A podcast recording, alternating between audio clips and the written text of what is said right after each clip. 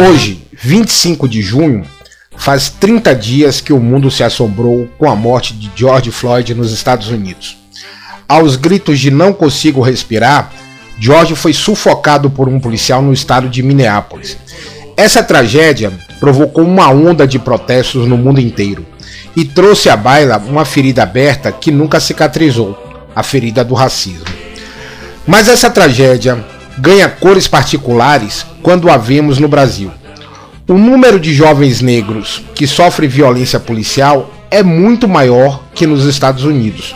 Ao mesmo tempo, é muito mais tolerado. Não é à toa que Mano Brown já cantava, ainda nos anos 90, que 60% dos jovens de periferia sem antecedentes criminais já sofreram violência policial e que a cada quatro pessoas mortas pela polícia, três são negras. Mas como miséria pouca é bobagem, já dizia a sabedoria popular, o cenário fica ainda pior quando observamos a conjuntura. Estamos no meio de uma das maiores pandemias da história. O Brasil já acumula mais de 50 mil mortos e mais de um milhão de contaminados. Na presidência da República, Jair Bolsonaro parece ignorar completamente a realidade despreza a Covid-19, os mortos e a pandemia. E ainda por cima, flerta com movimentos autoritários que pedem o fechamento do Congresso e o golpe militar. Para entender melhor essa quadra histórica, esse primeiro podcast do Bahia Antifa procura conversa com um professor da Universidade Federal Fluminense, Demian Melo, com um militante antirracista, integrante da nossa torcida, uh, Felipe Santos, e com uma das figuras mais conhecidas da nossa torcida, que é o contador Bruno Tito. Esse é o primeiro programa do nosso podcast Bahia Antifa. E lembre-se, ame o Bahia, odeie o racismo.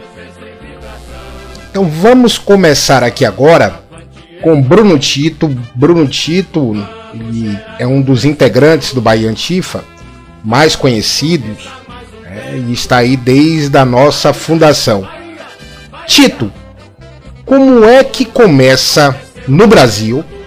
Eu sei que no mundo existia precedentes, mas como é que começa no Brasil a organização de torcidas de futebol com este caráter? Ou seja, como é que no Brasil começam as torcidas antifas? Olá a todos e a todas que estão ouvindo o podcast do Bahia Antifascista da torcida Bahia Antifa. Eu me chamo Bruno Tito, sou membro da torcida Bahia Antifa e agradeço ao convite da torcida para contar um pouco sobre a história do Bahia Antifascista e contar um pouco sobre o movimento antifascista no futebol, é, principalmente o movimento das torcidas organizadas antifascistas. Então, primeiramente falar um pouco da história do Bahia antifascista, a história da torcida mas antes de falar da história da torcida, é importante a gente contextualizar, mesmo que rapidamente, a história das torcidas antifascistas, a história recente das torcidas antifascistas aqui no Brasil. A primeira torcida antifascista do Brasil, dessas torcidas antifascistas modernas, é a Ultras Resistência Coral, que é a torcida do Ferroviário. Ferroviário que é um time lá do Ceará, um clube surgido em 1933, em que inclusive nasce como um clube operário, formado por operários, gerido por operários e um time de futebol para os operários. Ferroviário, esse clube do Ceará nasce com essa história de ser um clube proletário é, na década de 30, ou seja, um dos pioneiros, e anos depois, precisamente em 2005, se torna o primeiro clube brasileiro a ter a primeira torcida antifascista do Brasil. Então, 2005, com Ultras Resistência Coral, a gente tem um marco de ter a primeira torcida antifascista do Brasil. Depois de 2005, nós temos, digamos assim, três é, períodos de ascensão e surgimento das torcidas antifascistas. O primeiro é a. É, no fim dos anos 2000, nascem algumas torcidas antifascistas aqui no Brasil.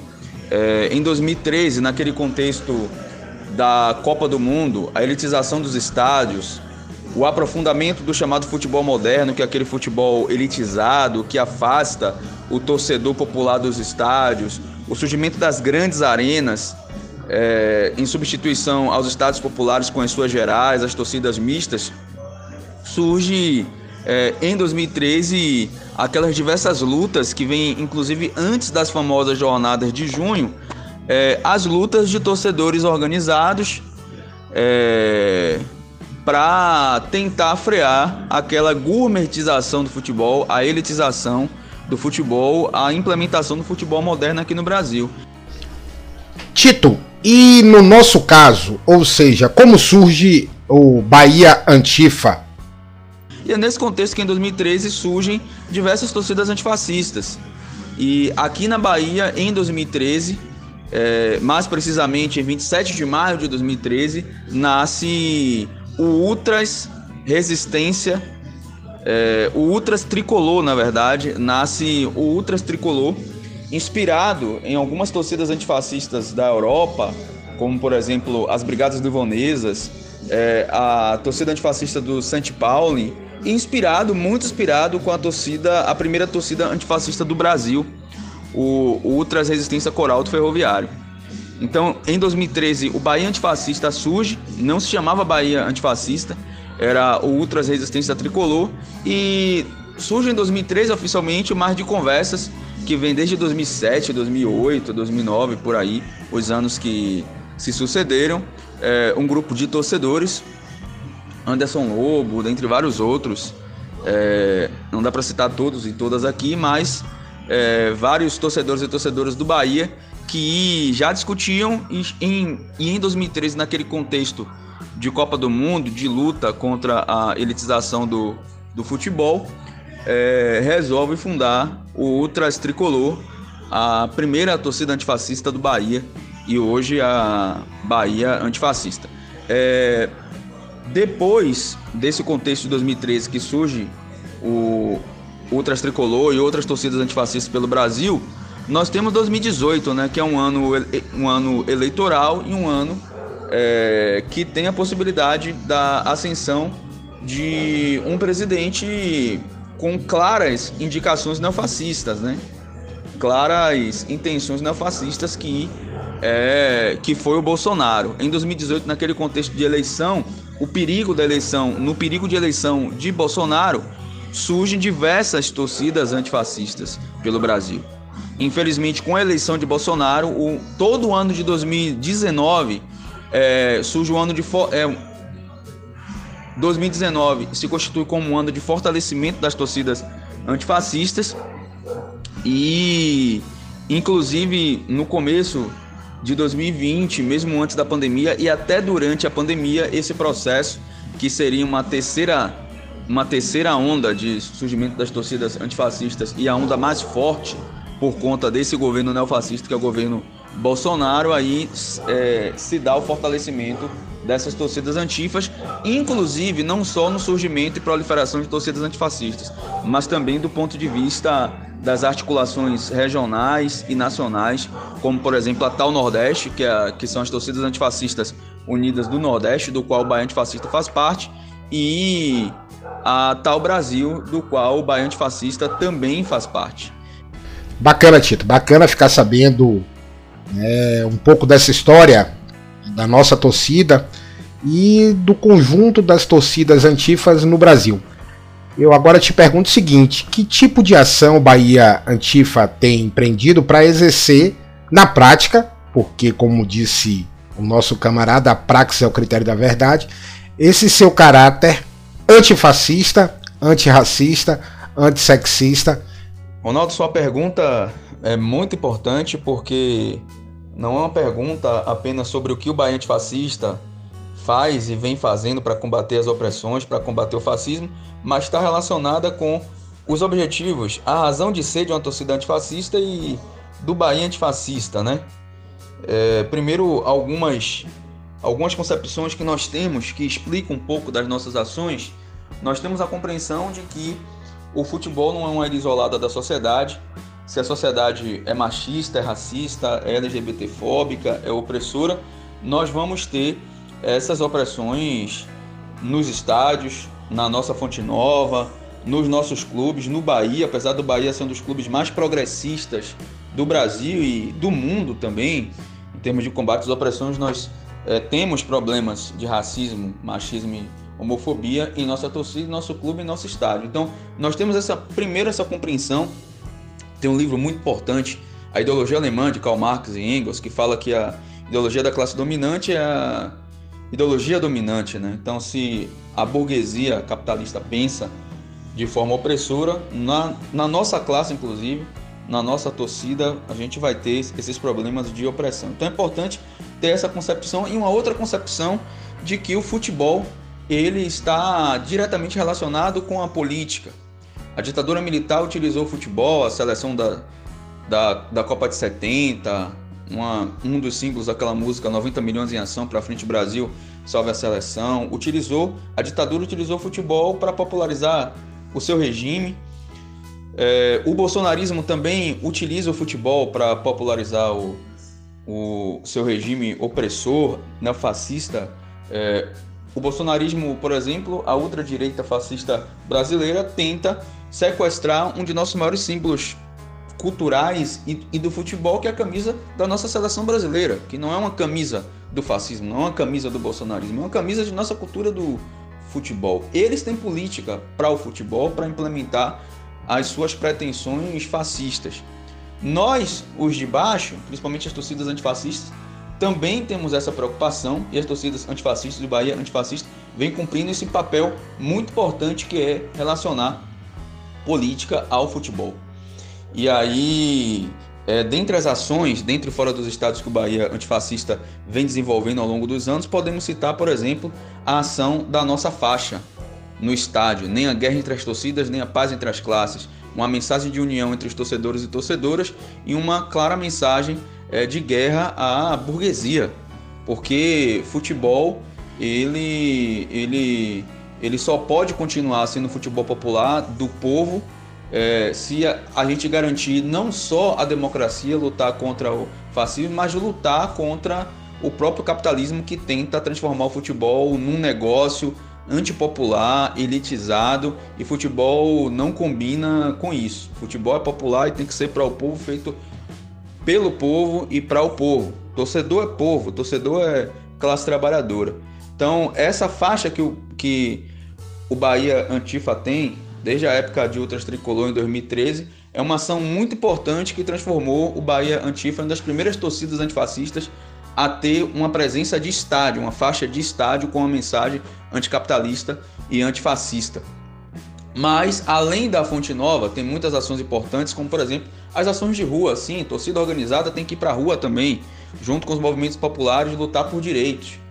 O Chile, por exemplo, uma das maiores torcidas antifascistas do mundo, Garra Blanca, do Colo, do Colo-Colo do Chile, nas grandes manifestações do ano passado estiveram nas ruas. Aqui no Brasil, as torcidas organizadas, principalmente as torcidas antifascistas, vêm dando um exemplo de luta contra o neofascismo do bolsonarismo. E aqui na Bahia não seria diferente. O Bahia Antifa, no último dia 7 de junho, foi para as ruas num grande ato, junto com outras torcidas antifascistas, para lutar por democracia, num ato antifascista e num ato antirracista também. Então, dentro e fora dos estádios, o Bahia Antifascista vem realizando e com certeza vai continuar realizando diversas ações é, de massas, porque essa faixa antifascista que a gente tem na Fonte Nova é uma faixa que toda a torcida do Bahia vê, mas também todo o Brasil e todo mundo vê através da imprensa.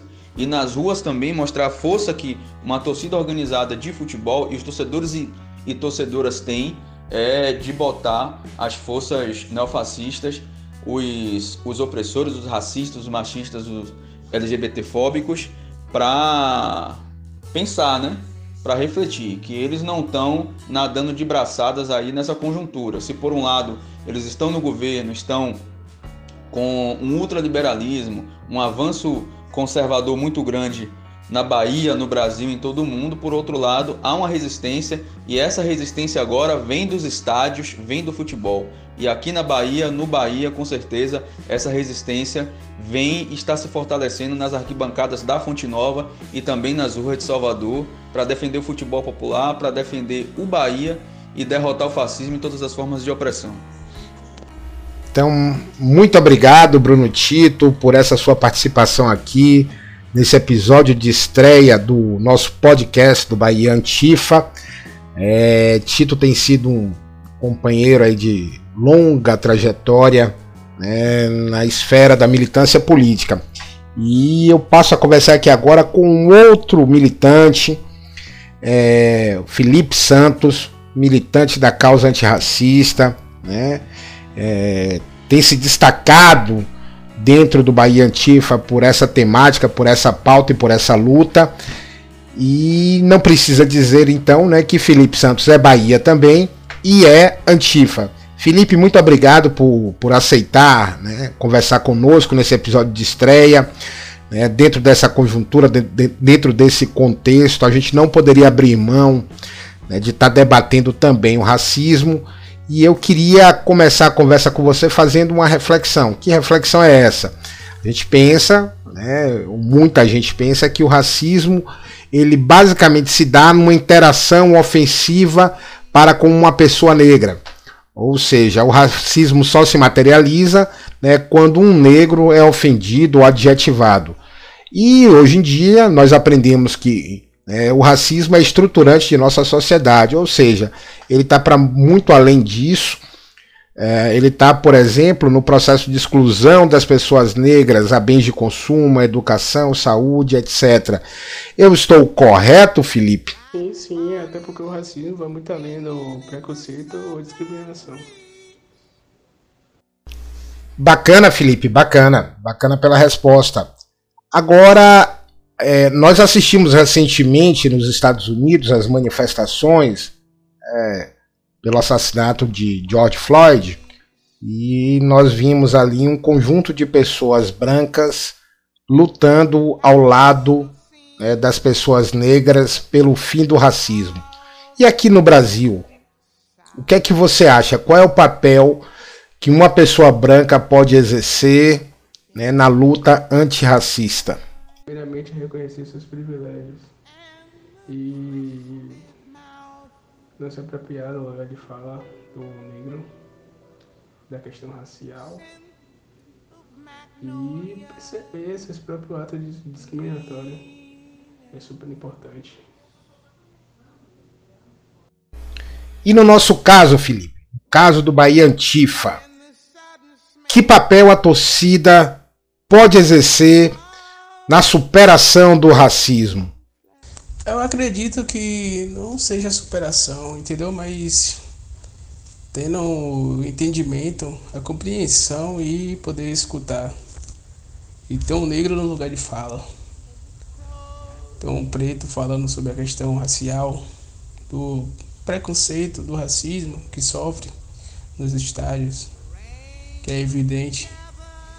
E falando também do clube do Bahia, que hoje são comandados por gente branca, com marketing de marketing racial, mas a estrutura deles são formada por gestores brancos, presidente branco, vice-presidente branco também, assessoria toda branca e não tem um preto representativo lá dentro. Ok, Felipe, eu, eu queria do fundo do coração agradecer a sua participação nesse nosso episódio de estreia aqui do podcast do Bahia Antifa.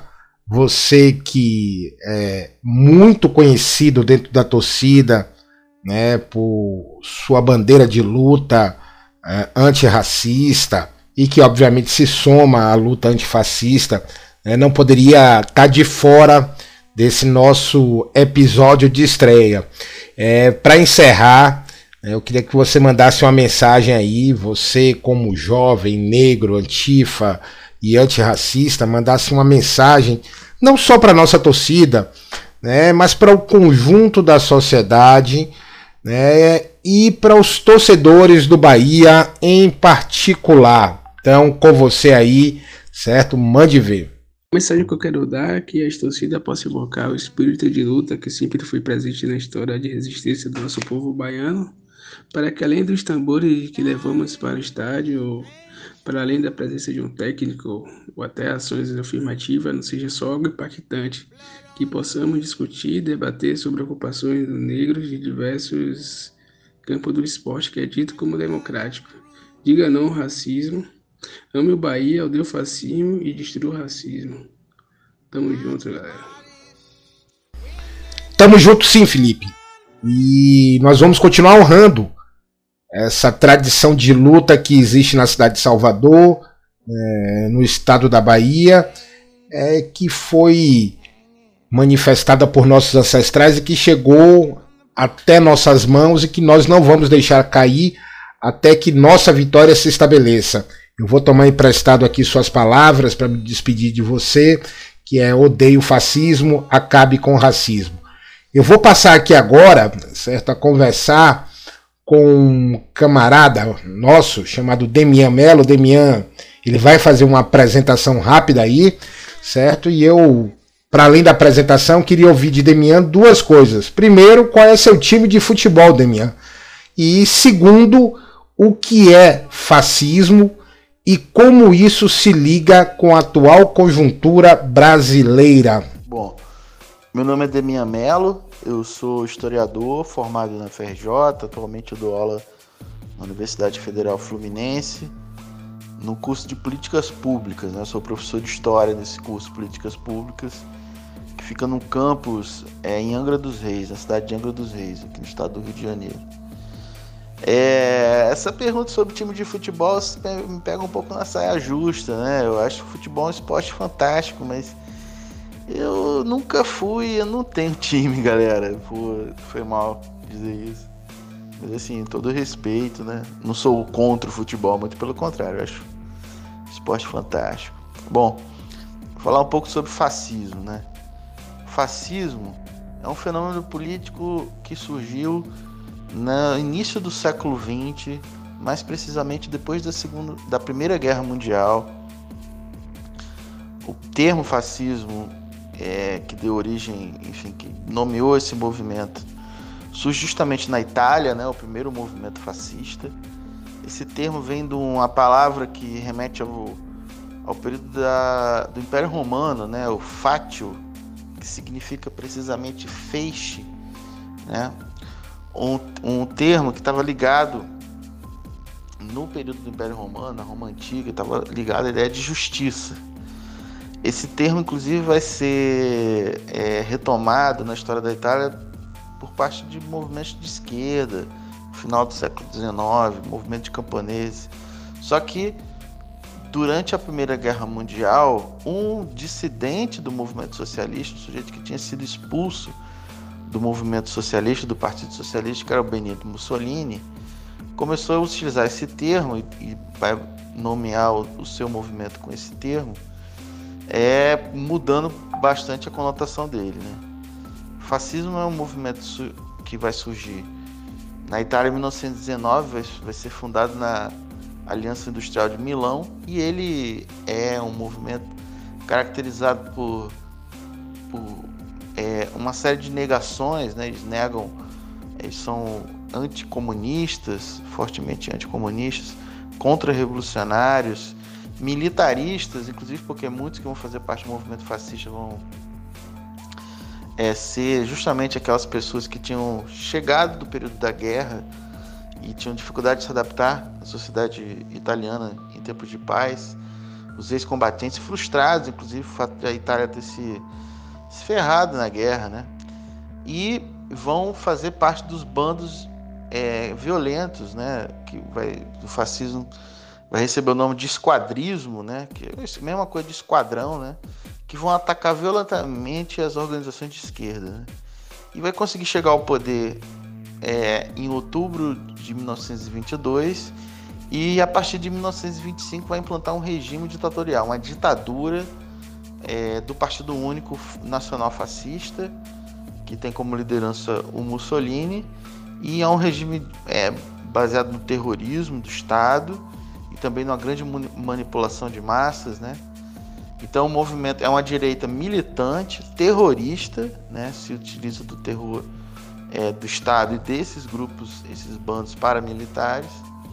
né? E que só foi derrotado na Segunda Guerra Mundial com é, a própria guerra, né? provocada pelo fascismo. E aí você tem um outro fenômeno fascista que surge um pouco na mesma época, mas só consegue chegar no poder é, em 1933, que é o nazismo, né? o nazismo na Alemanha, que é o movimento fascista alemão. Né?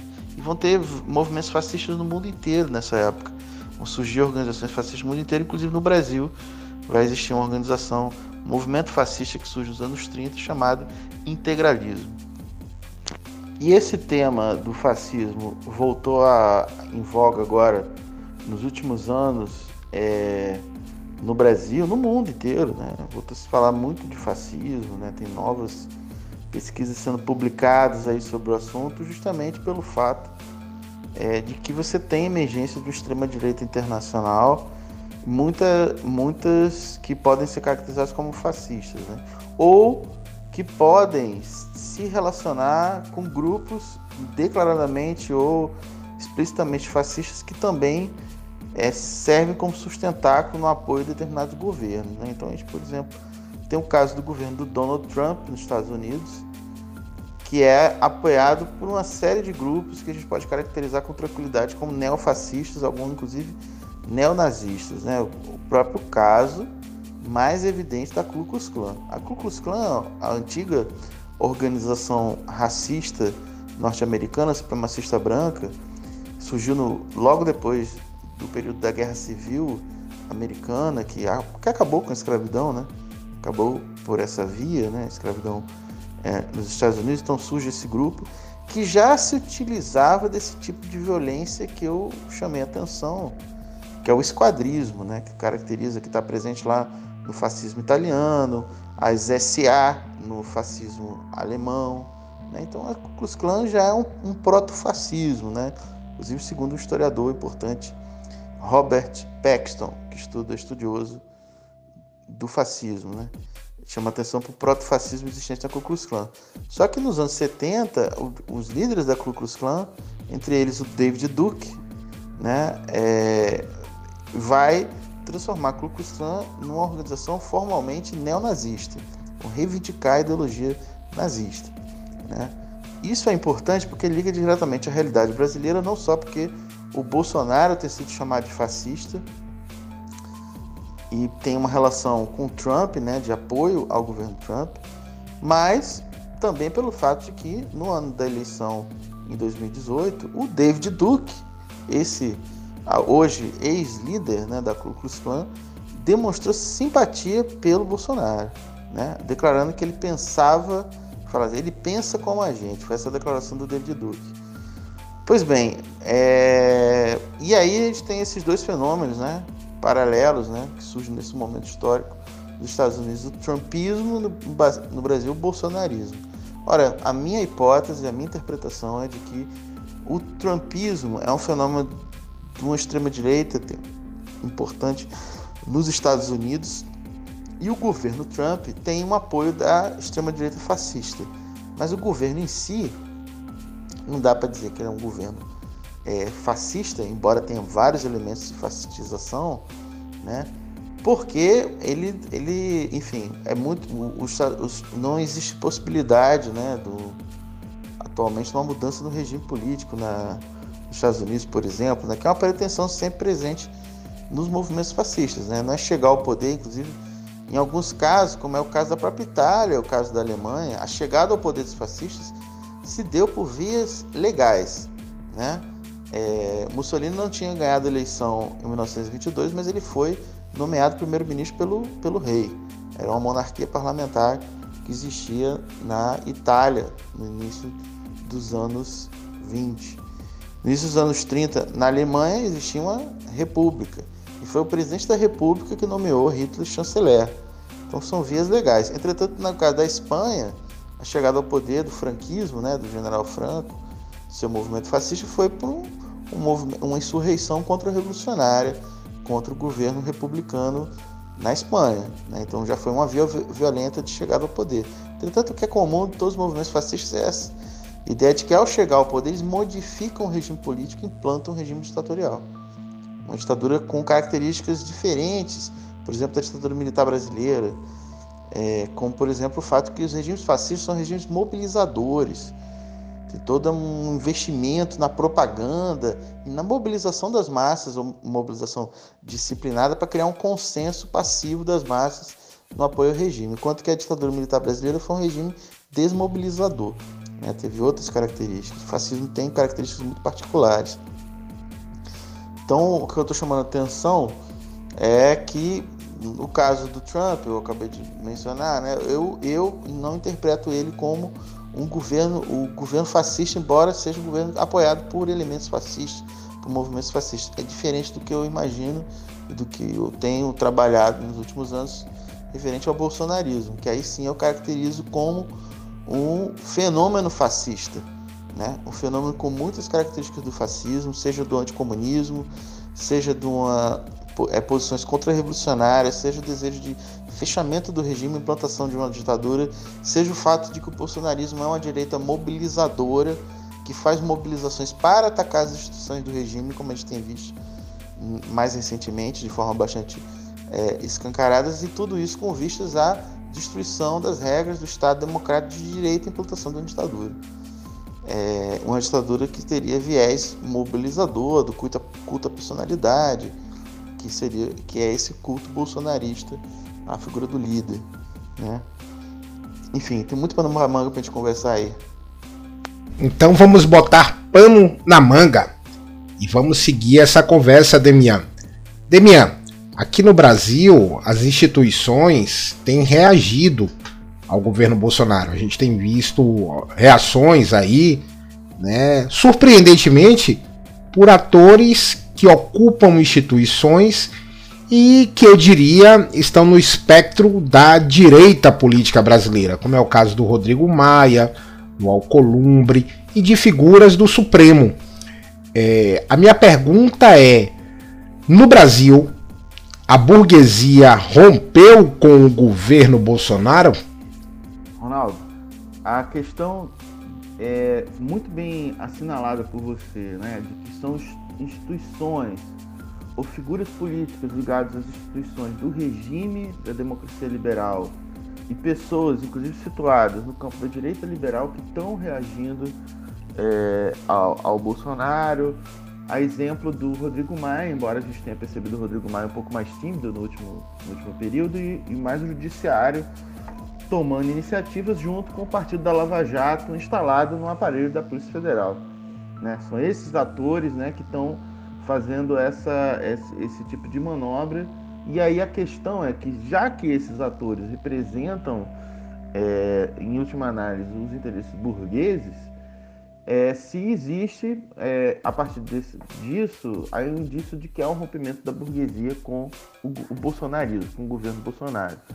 A questão é, deve ser pensada a partir do, da, da, ideia de que essa crise, né, que inclusive a crise que permitiu o bolsonarismo, ela já é um movimento de rompimento da burguesia, do grande empresariado brasileiro, não só o grande, né, mas o médio empresariado brasileiro, construiu essa alternativa que sustenta o governo Bolsonaro, ou seja, é um rompimento com as instituições tradicionais do regime. Gente está diante de uma situação que o Antônio Gramsci, né, o, o grande marxista é, italiano, analisando a ascensão do fascismo no seu país, na Itália, o fascismo originário, ele chamou esse, esse, essa situação, que é muito parecida com o que aconteceu naquela época, de crise orgânica. Né? Então, na verdade, o que, o que acontece? O que a gente tem observado? Que, de fato, essas instituições têm tentado emparedar o bolsonarismo ou criar um, um, enfim, um contraponto às manobras que, obviamente, objetivam o fechamento de regime. Né? Ou seja, o, as manifestações do, do bolsonarismo visam fechamento do Congresso, fechamento do Supremo e também o ataque à mídia liberal. Né? Ou seja, as instituições que constituem aquilo que o Antônio Gramsci chama de Estado ampliado. Né?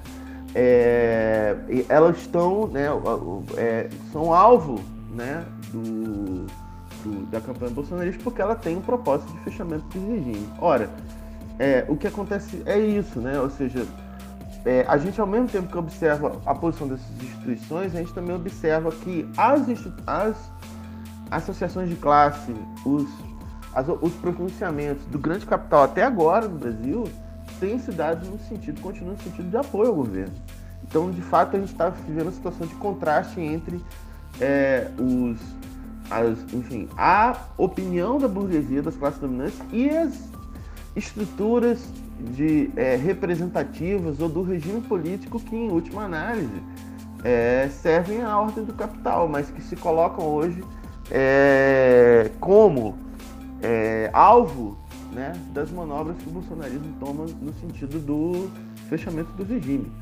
Então a gente pode dizer que na verdade o que tem se observado é um apoio até agora muito pronunciado da burguesia ao processo de fechamento de regime a despeito é, da opinião e das, enfim, das posições assumidas pelas estruturas, tanto do Estado quanto na sociedade civil, no caso da mídia, de, é, que se coloca como, enfim, obstáculos a, ao bolsonarismo, é, o, o, o, projeto bolsonarista. Então é preciso, observar isso. Como é que, a, a despeito dessas instituições, como a burguesia tem se portado no último período. É só lembrar que foi a partir da pressão do grande capital e do enfim, do, dos capitalistas de forma geral no Brasil, é, que essa pressão se deu no sentido de apoio à sabotagem às medidas de isolamento social que o governo é, Bolsonaro vem tomando no último período. Né? Ou seja, a, as medidas de sabotagem, de reabertura irresponsável que estamos assistindo agora, ou seja, no momento em que o, a epidemia está no auge, Aí se abre, ou seja, criando condições para um, um aumento ainda maior do número de, é, de mortes. Isso tem se dado a partir de uma aliança do capital com o bolsonarismo, né? É, a despeito é, da, da, das posições de outras estruturas que pertencem é, enfim, à ordem.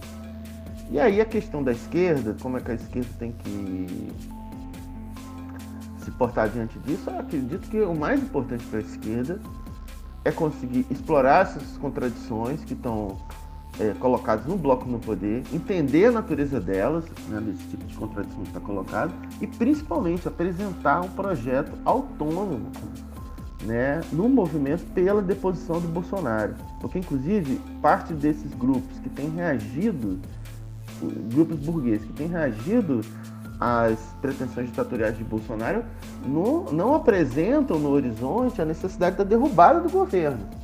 Então, se você olhar o teor desses manifestos que surgiram é, no último, na, na, algumas semanas atrás, que pedem o respeito às instituições e, não, e, e, e mesmo caracterizando o Bolsonaro como uma ameaça a essas instituições, porque isso é evidente, não apontam para a necessidade da deposição do governo. A gente sabe que por por, por motivos torpes e patéticos, né, se construiu uma manobra política no Brasil alguns anos atrás para depor um presidente da República que não tinha cometido crime, né? Eu, você, você me conhece, você sabe que eu não, eu não simpatizei, não fui apoiador dos governos do Partido dos Trabalhadores. Entretanto, a manobra ocorrida em 2016 que afastou a presidente Dilma pode com tranquilidade ser caracterizado como um golpe de Estado. E esse golpe, ele é um momento de um processo de avacalhação das instituições é, do sistema democrático representativo brasileiro que permitiram que um aventureiro com ideias fascistas conseguisse capitalizar a crise e chegar ao poder através de uma série de manobras, é, como a gente já, já discutiu.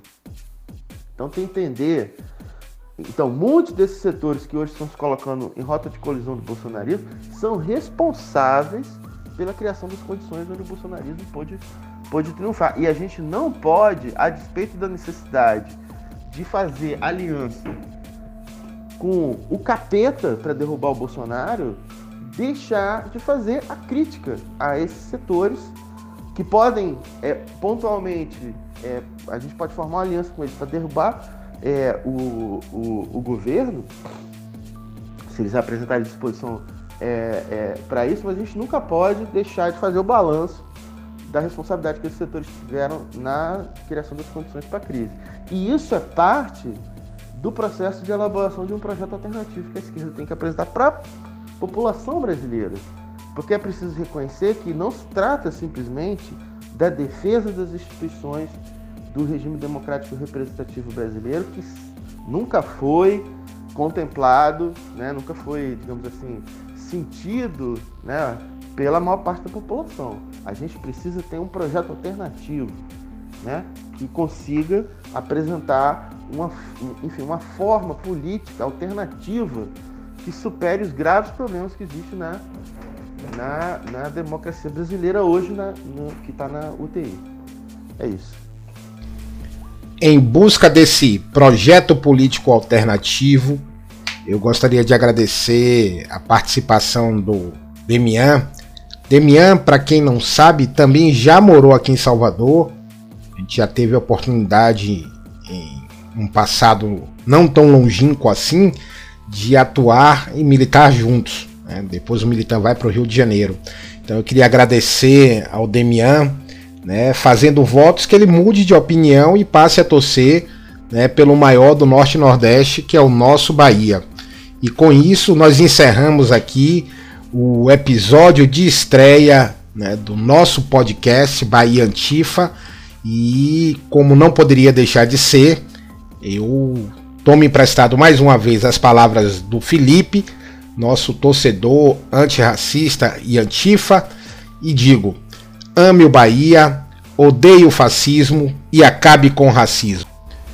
Esse episódio de estreia é dedicado a duas vítimas do fascismo e do racismo. A George Floyd, assassinado nos Estados Unidos, e a Moa do Catendê, assassinado aqui nessa cidade, na cidade de Salvador, cidade mais negra do mundo, fora de África. Um grande abraço a todos.